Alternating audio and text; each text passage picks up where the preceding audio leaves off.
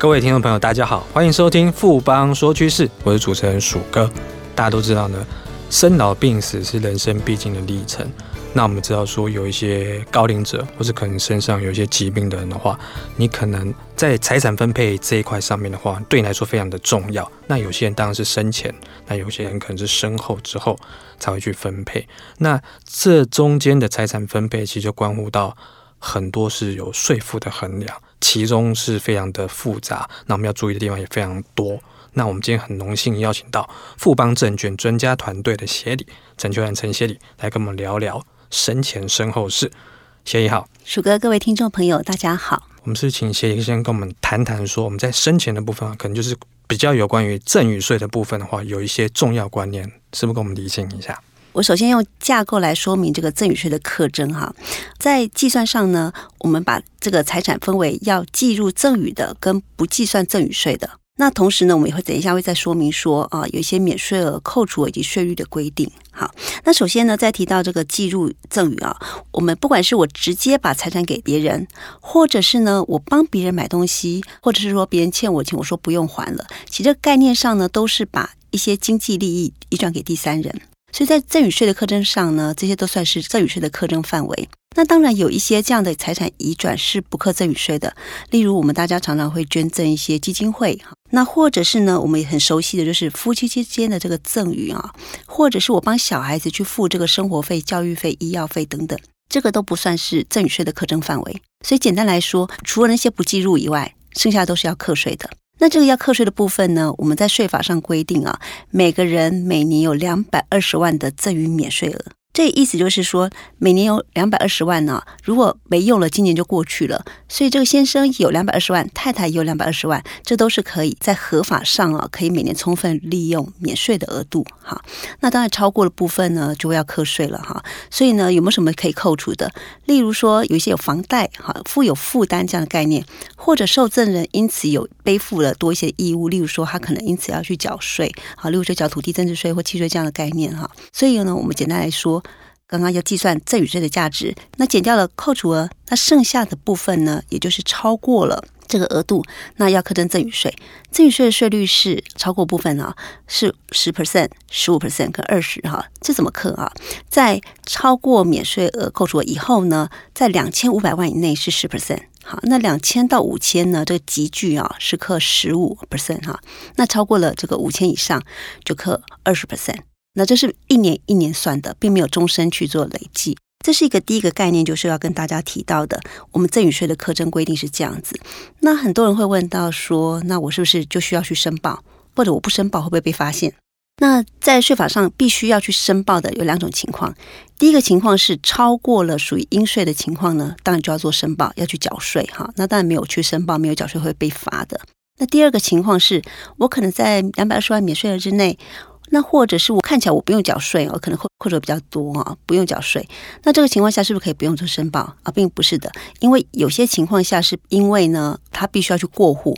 例如说，我们的不动产还有我们的股票都是登记制、实名制的这样概念哈。所以在去过户的时候呢，一定要出示这个赠与税的缴清证明或免税证明，那这个单位才会让你做过户。所以简单来讲说，一个就是有税的情况下诚实申报，以免受罚；另外一个情况下是配合这个整体的作业，也必须要提示相关的申报作业。这个是赠与税的部分。那我们要有一个很重要的观念，就是说赠与税刚刚其实有提到说免税每人。每年两百二十万，那是从赠与人的角度哦。你前面不要以为说你受赠人，比如说你小孩子很多，四个五个，你就是把它乘以四乘以五，不是这样子。这个观念是非常的重要。这的确，真是很多人都会这样说。对对，那接下来就是生前身后的部分的话，其实我们大家比较常提到就是遗产税，就是最重要的一个观念嘛。那这部分的话，有什么地方要跟我们分析跟厘清的呢？我们一样用刚刚赠与税的架构来说明哈，就是一块是算遗产，一块是不算遗产课税的。好，那同时有免税额扣除跟税率这个几个部分。那哪些要算遗产呢？第一个部分呢，但是过世时还在名下的。哈，所以有的人在过世后开始领钱，我必须要讲是在过世当天呢，其实剩下的财产都是属于遗产的范围。那有的人会告诉我说，那是不是干脆先领算了？好，其实也不是这样子，因为呢。在遗产课税上，我们刚刚讲说，除了过世当天的遗产，另外一个部分呢叫做拟制遗产。他在过世时没在名下了，但是事实上他还是提前预先去做分配哈。例如说呢，呃，有一些人情况是这样子的，他在过世前两年呢，把财产转给子女、转给配偶，好，或者转给媳妇啊这样的概念。那这些人呢，原本在过世后就会继承到遗产，但是透过这样子先转了，事实上也是拿到财产分配。所以呢，税税法规定呢，所谓的拟制遗产规定，就是在死亡前两年内啊，把财产赠与特定对象，刚刚我们提到的配偶，或者是呢子女哈，或代位继承的这样的孙子女啊，那或者是这些人的配偶等等哈，兄弟姐妹这些更广义的范围。所以如果把财产转给这些人，也是要被拉回来拟制遗产来课税。简单来讲，就是这死亡前两年赠与啊，或者是先转财产，国税局是放大镜在看啊，这些都会被拉回来哈。那在遗产跟拟制遗产。纳进来后，那哪些可以不用算哈？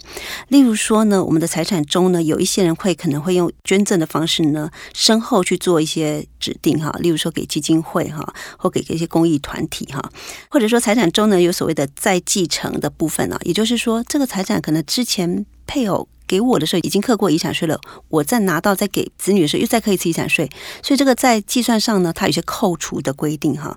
那这些都是比较细部的。我现在要特别提到一个，就是就是说，在遗产的范围内哈，很多人会提到保险金。好，保险金是不是课遗产税？那保险金呢？原则上税法是规定不课遗产税的，但是实务上呢，它现在都所谓的实质认定、实质课税，也就是每一张保单，虽然税法说是不课遗产税的，可以列在不计入里头，但是呢，必须要全部列上去，让国税局来逐一审核。那现在越来越多的核定的是这个，现在越来越多的这个核定状况是。只要是一些趸缴的、带病投保的，啊，或者是举债投保、巨额投保这样的概念，都会纳回遗产来课税。这些都是遗产税的课税的一个概况哈。好，那很多人就关心说，那财产都被课税了，到底我的免税额扣除额是多少呢？我们一个人呢，每一个人都有免税额一千两百万，那再来扣除额呢，就看每个家庭的状况不同了哈。那基本上的扣除，每个人都有丧葬费一百二十三。所以呢，最基本的状况就是一千二加一百二十三，这是人人都有的。那再多有没有？来，如果有配偶还在，配偶比较晚走，那都可以多扣四百九十三万。小孩子呢，一个可以扣五十万哈。那如果小孩子不到二十岁，那随他的年龄往下哈，可以再增加多一点的扣除哈。那甚至已有父母，父母可以扣一百二十三万。所以我们这样简单的加总哦，你就会发现一个状况，就是大概我们的财产哦，大概一千九百万左右是不太可税的。好，这怎么说呢？一千二加上配偶四百九十三，加上丧葬费一百二十三，啊，假设两个孩子五十万乘以二，好，那这样子很基本的状况呢，加一加呢，不考虑其他项目哦，我们就已经有一千九百一十六万了。那遗产呢，在这个免税额扣除额加起来这一九一六以内就不课税，好，超过部分再考虑课税的情况哈。那课税的税率是怎么课呢？我们在超过的部分呢，零到五千万以内呢是课十 percent。那五千到一亿就课十五 percent，好，那一亿以上就课二十 percent，就刚刚好是刚刚赠予的那个集聚的 double，所以刚刚是零到两千五，这边就零到五千哈，那这样的概念，所以分为五千个一亿两个集聚呢，去拆开来三种的税率。协议这边讲很清楚，所以基本上就是。你高资产者的话，一定要做这些相关的财产移转的规划嘛，因为主要就是要因应跟应对这个税务的问题。那我们也知道说，这边其实里面是有一些美感，因为除了遗产税跟赠与税角度之外，我们知道说不动产也是很大的一块，大家来做节税的考量。那这个部分的话，可不可以请先跟我们说一下？那我们常常会听到主个体这个情况啊，就是很多人觉得我的财产可能已经超过免税额扣除额了，那我来转财产，那现金我要留着自己用啊。我可能马上想到那些不动产是不是可以透过先赠与啊，每人每年两百二十万的额度呢去赠与，那赠多一点，我是不是剩下财产就少一点哈？那感觉是一种赠与税的节税规划，也是遗产税的节税规划。可是呢，其实不动产问题是比较复杂的哈，因为呢，呃，身后继承我们要缴什么税啊？缴遗产税。那要不要缴其他的税？不用哦。好，可是如果我生前来先做赠与。固然两百二以内的免税额可以充分运用，那超过顶多也扣个十 percent，好，那我不要缴到高税率嘛。那但是呢，我们不要忘了，其实赠与这件事情，除了赠与税以外呢，不动产赠与还要有负担土地增值税跟契税，这两种税是受赠人要缴。那意思是还是家里缴啊，好，所以我如果是用身后继承给我的子女，那他拿到了只要缴遗产税，哈。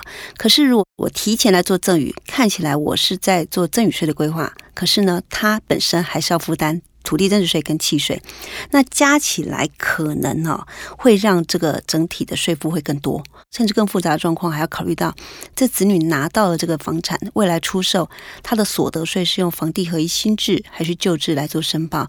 有时候可能会把这个所得税的问题越搞越复杂，税越来越多。所以先，那我们到底是生前就是所谓的早给，或者说身后晚点再给，有没有什么我们可以考量的原则，或是考量的？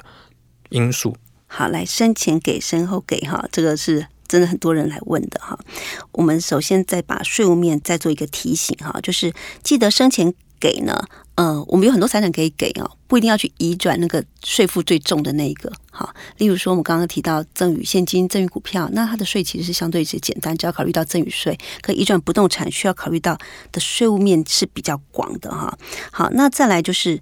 呃，我在给的这个速度上也要考量。如果说年纪越来越大，或许要给多一点。我们常常遇到一些客户状况是，他舍不得去缴十趴的赠与税，好，他就每年两百二，可是就会赠与不完。这个不是没有做，是做太慢的情况哈。那我们在讲整体的税负，这也必须要去做一些纳入的考量，包括受赠人他们未来的税务。那这边呢，要提到的就是，如果说我们回到非税务面的考量啊。就是提到到底要用生前去提早赠与，或身后用遗嘱或遗产分割协议来做传承，这什么意思？我们在身后给小孩的方法，一种呢就是我先写好遗嘱啊，记得是要有效的遗嘱，然后大家就照这个遗嘱来做分配。那有没有万能的？没有，因为呢，它本身有个缺点，致命伤叫做特留份。我不能透过遗嘱只把财产给一个人，那其他人都不给。好，那其他人可以跑出来跟这个多拿的要他的特留份。所以这是遗嘱，但是遗嘱可以避免相当的拘留分，而且可以降低某些人的特留分。那如果没有遗嘱怎么办？那就回到全体继承人来做遗产分割的协议。这个协议有的会很容易，有的会协议不出来。好，我们常常看到一些社会的报道，就是呃遗产会有纠纷，那可预见这议不出来哈。那协议不出来，拖个好几年的大有人在哈。那怎么办？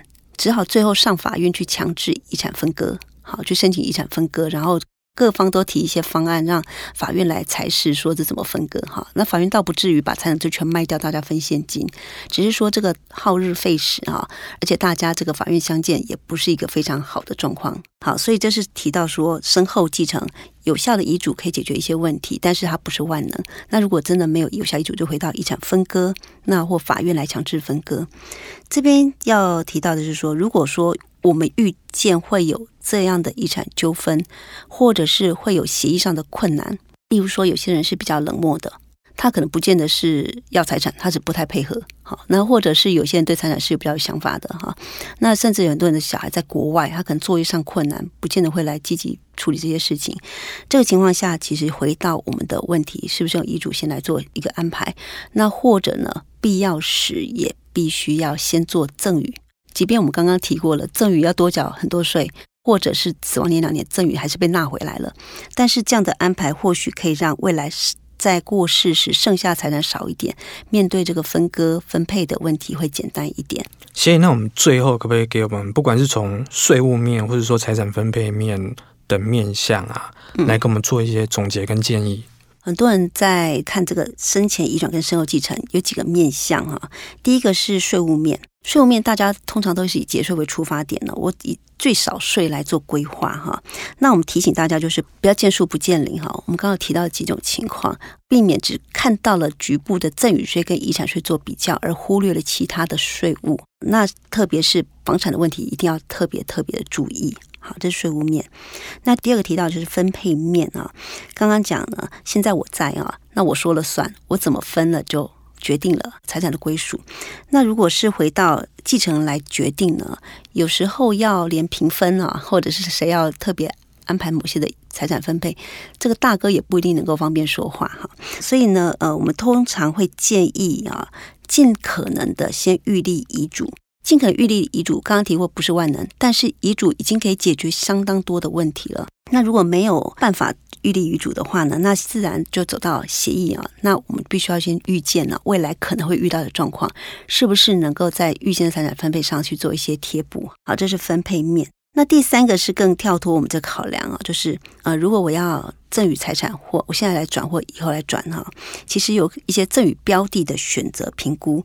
例如说，我们曾经有一个客户，他在赠与财产的时候，他很坚持要赠与那个祖传的三合院哈。那我会说，这个情况下或许他不一定有急迫性，也许那个方三合院对他们家非常有意义。可是，是不是要在这个时候来做这件事？好，所以呢，怎么来决定赠与标的呢？例如说，有增值潜力。现在赠比较便宜，以后会越来越贵的，那应该是现在来转。那或者是说，这财产未来会有很多的收益啊，孳息。那现在转了，这个孳息也就会有小孩子受领，等于说我赠与他一只金母鸡，他就会生很多金鸡蛋，下很多金鸡蛋哈。那这个小孩子就会得到这个财产的这个孳息的利益哈。所以呢，刚刚讲有增值潜力的，或许是比较推荐先给的，这样在税务上也是比较省税的。那第二个提到说有意义，刚刚讲三合院很有意义啊，哈。可是我这边提到的意义是什么？哈，意义就是，例如说，我们有些客户的情况是，他有很多房子，那这间给大儿子住，那间给二儿子住。那这个情况下，如果回到未来打成一大包，大家来分割的时候，这个南港的房子跟信义计划区的房子，大家很难认定谁是比较好的、比较贵的。好，那既然这个房产对某些家庭、对某些子女来讲是有特别意义的，是不是要预先分配？好，那是要先做赠与，或者是说先做遗嘱的这个安排。好，那这样避免未来大家在。对价值认定上，对财产分割协议上引发一些不必要的争执哈。那再来就是可以用得到的哈。我们常遇到一些客户就说，我要赠与节税，一直赠一直赠，但是呢，从头到尾都让他看得到吃不到。好，那我们也会觉得说，或许在节税上也可以考量到受赠人他的对于这个资产来讲，他是不是也逐步让他接近，让他使用，或者让他可以学习去管理这些财产，我就会比那个纸上富贵来的有意义哈。那第四个要提到的考量就是，很多家长是卡在什么？卡在啊，啊他先给了，他就开始担心小孩子变坏，担心小孩子被骗，担心这个小孩子呢，呃，这个财产呢被移作他用哈。那这边呢，我们可以给一些建议，就是可以直接是简单的赠与，也可以是一些比较复杂的赠与，例如说透过信托，透过一些保险把它锁起来，让这个财产呢。不会让小孩子是随时可以去支配动用的哈，那这样子对于财产移转上，我又做到了移转，但是呢，又不会让这个小孩子因为一下子接触过多的财富，我看到太多财富，而影响到他的对金钱的价值观哈。那同时呢，也可以透过这样的一些预先的安排，降低父母对于财产移转的疑虑。我想在整个生前。身后这两件事情上，考虑的面向很广，包括税务，包括分配，包括标的选择，包括了这个父母的放心。那这是以上的建议。非常谢谢今天协理这么详细又精彩的建议跟解说，谢谢协理。谢谢。经过今天的节目呢，相信各位听众朋友对于所谓的财产转移，不管是生前或身后，它的一些不同情况或它的转移方式，应该都有更清楚的认识了。富邦说趋势，我是鼠哥，我们下周见。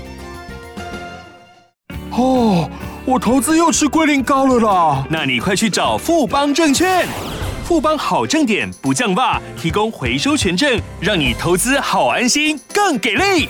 富贵要人帮，权证买富邦。